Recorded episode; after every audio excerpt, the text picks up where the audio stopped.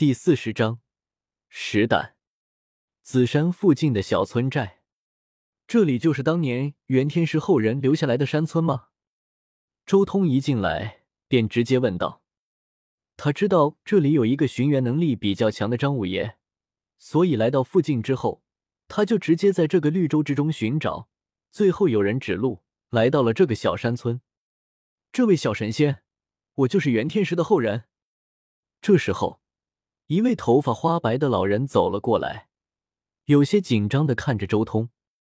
周通轻声说道：“不用紧张，我知道你们手中已经没有元天书了，所依仗的只是祖上传下来的一些元天书的皮毛。我此来，只是为了寻找元天师当年留下来的一些石器。我我祖上没有留下什么石器啊！”张五爷有些迷茫，眼前的这件事有些超出他的预料。你们村子里面的这些地基、石墩之类的东西，难道不是祖上留下来的？周通轻笑道：“你们守在这紫山附近已经有那么多年，如今也是时候离开了。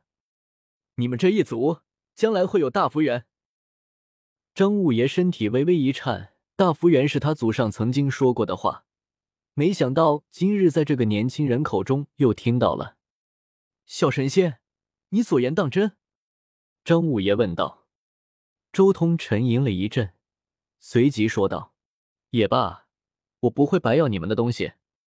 你们离开这里之后，找过一个山清水秀的地方重新生活，我会给你们留下一卷传承。”传承？张五爷更是震惊了。能被称之为传承的，根本就没有简单的东西。长久发展下去，说不定能化作某个圣地。自古以来。多少传说都是这样，某人无意间得到了一篇经文，然后崛起，成为了一个圣地。不错，或许将来你们能借这一篇传承，建立一个圣地，最不济你们也能利用这一卷传承活得更好。周通最后说道：“他很清楚，就在他自己说出传承的时候，一直在体内的紫阳灯便开始隐隐出现一丝异动。”这件大圣器已经明白了，周通这是在履行紫阳大圣生前的遗愿，在这里留下紫阳大圣的传承。周通没有多等什么，直接一指点在了张五爷的眉心，全篇的紫阳经顿时传入了张五爷的眉心。这一篇传承已经给你了，接下来能修炼到什么程度，就看你们自己的了。周通最后说道：“是，多谢小神仙。”张武也很清楚，这既是一个危险，也是一次机缘。一卷古经，如此珍贵的东西，竟然直接出现在了自己眼前。原本平凡的村子，这一刻已经变得与众不同了。很快，张五爷就召集了村寨，稍作讨论之后，然后直接决定搬迁村子。他们效率很高，短短几天时间。整个村子的房屋就全部搬空，他们甚至还选好了全新的住址。而这几天的时间，周通也仿照着紫阳灯，炼制了三四盏类似的灯，暂时将这些东西交给这些村民防身。一个村寨就在这么几天的时间彻底搬迁一空了，只留下了一滴的碎石。紫阳大圣的传承已经传下去了，过段时间我会再去看看的。你可以安心了。周通随手一挥，紫阳灯出现在了掌心。等我修炼到一定境界之后，我会将你送给他们作为传世圣兵传承下去的。随着周通的声音，这紫阳灯也好似听明白了，灯芯稍微亮了，然后迅速熄灭。终于可以开始切了。重新收好紫阳灯，周通看向了整个村寨里面遗留下来的那些石头。随后迅速开始切石了，每一块石块都被切开，其中的东西全部暴露在了周通的眼前。最令周通感觉可惜的是一株神药，没错，就是一株神药，可惜被毁掉了。唉，一株神药就这么被毁了。周通心中也不禁叹息，天知道无数年来，多少神药被毁了。或许对于其他人来说，神药被毁掉了也无所谓，但是对周通而言，每一株神药都是巨大的宝藏，能从神药的一世又一世中挖掘到无数的信息。算了，能得到一枚人元果和一颗石胆已经足够了。周通随即摇了摇头，将有用的东西收起来，最后看向了那枚石胆。那是一枚桃大的子胆，它并没有封在神元中，但却充满生命力量。紫色的石胆，可惜不是金色的，不过也无所谓了，能令我省掉十几年的苦修，加速五道天眼的成型就行。周通想了想，随即直接用掉。石胆是神圣之物，可以让失明者双目如电，恢复生机，可以让天眼加速形成。传闻这是仙人的胆汁精华滴入大地之后所形成的东西。周通切开石胆，顿时紫色的汁液如一道道紫霞溢出，芬芳扑鼻。周通将汁液挤出，让晶莹的液滴。流进双眼中，顿时一阵清凉的气息传来心间。但是下一刻，他就感觉到自己的双眸好似有火焰在燃烧，泪水长流。这是必须要经历的事情。天眼想要速成，就必须要经历这样的痛苦。周彤擦净泪水，将石胆内的汁液全部挤了出来，滴落进双眼中。而后，他闭上了双目。静静运转乱古经之中的法门，开始进一步淬炼自己的双眸。此时，他的眼皮变为紫色，近乎透明，晶莹闪闪，非常的奇特。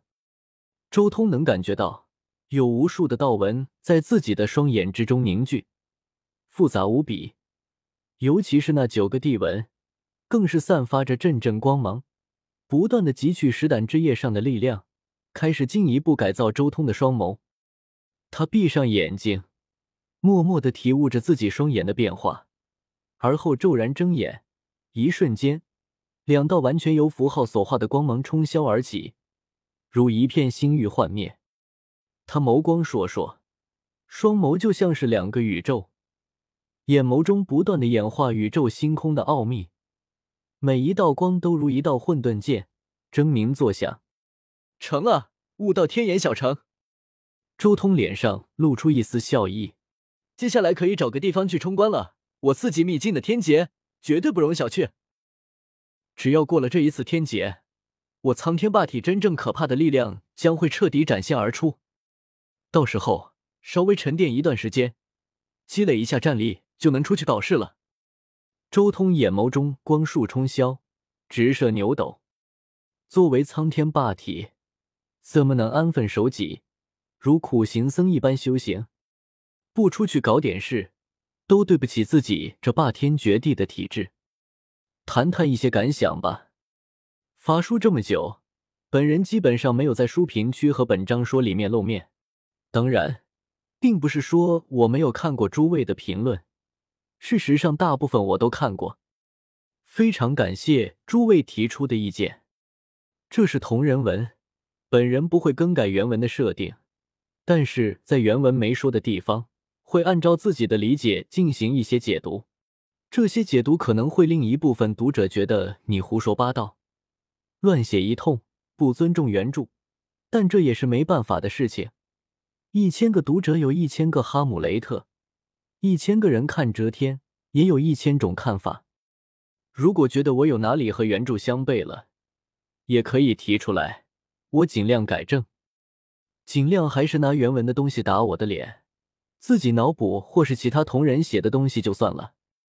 接下来针对一部分书评和本章说，我这里说说我的想法吧。首先，我不准备涉及时空悖论。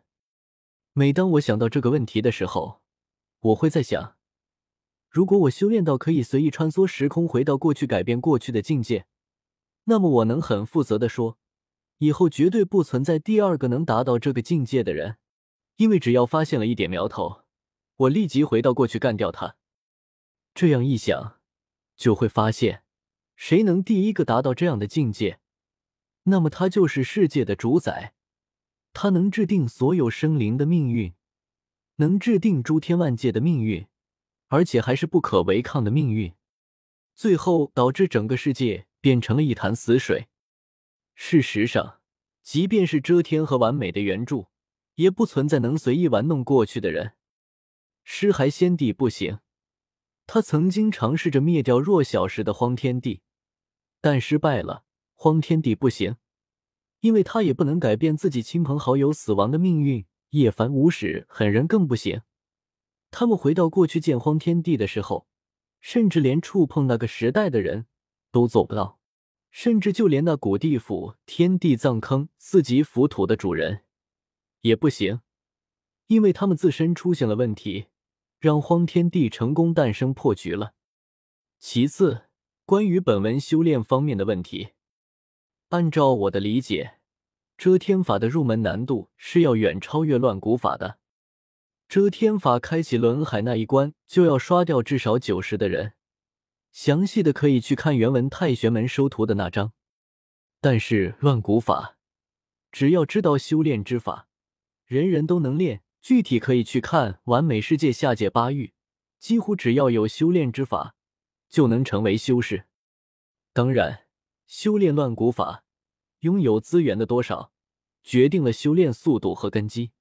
没有资源的话，要么慢慢修炼，稳扎稳打，一点点前进；要么保持修炼速度，快速晋级，但根基不稳。还有读者提到了天地大环境变了。不适合修炼乱古法的问题，其实有疑惑的可以去看看《遮天原文》一千八百二十章。张白人给叶凡演示了乱古修炼体系，演示了他的道，令叶凡大受触动。由此观之，在遮天的时代，还是能修炼乱古法的，只不过修炼之法在岁月中被遗忘了。事实上，荒天帝在创法之后。乱古法也根本就没有消亡，理由就是荒天帝冲击仙王，被傲圣捣乱，最后失败，在地下埋了几十万年。当他醒来之后，见到的第一人就是张白忍，而张白忍修炼的正是乱古法，所以我推测，遮天法真正全面取代乱古法的时代，应该是荒天帝苏醒，本能的重建天庭。并且在各地留下了修炼之法后，遮天法才渐渐取代了乱古法，并不是天地大变的原因。最后，关于主角的一些问题，很多人说过主角正道之气的名字，这个名字吗？当初想着霸体一脉存在着霸中的传承，历代霸体都有一个霸中，可能是神行霸中，也可能是真正的正道之气，所以就直接叫了。没想那么多其他的，然后就是主角修炼的东西。有人说，荒天帝千辛万苦才修炼出了十个同样大小的洞天，你这个主角凭什么能做到？我的解释就是，一个是开路的人，一个是走路的人，难度不一样。知道荒天帝怎么走的，那么直接按照他的路走就是了。难度自然和荒天帝当初前途未卜拿命去拼不一样。在我看来，修行就和做实验一样，存在着可重复性、不可重复性以及半重复性。带着浓浓的个人风格的东西，就是不可重复的。比如荒天帝的地法，他画自在法这一法，就是除了荒天帝之外，无人能学会的。但是在除了这些东西之外，其他很多东西都是可复制的，区别只是复制的难度问题。比如十洞天，这就是一个稍微简单的复制过程；荒天地修炼出仙气的过程，就是一个难度极大的复制。已知的就是仙古时期的小仙王用同样的方法修炼出了第一道仙气，只不过后来他没能抗住，倒在了第二道仙气上。至于所谓的半重复性，最明显的就是历代大帝的竞技领域。那些大帝的竞技领域，都是那些大帝人生修行经验，甚至是精神状态的升华。但同样的，这些竞技领域可以被后人学会，只不过无法达到创法之人的高度。暂时就说这么多吧，还有一些问题可能牵扯到后面的剧情，就不做回答了，请期待吧。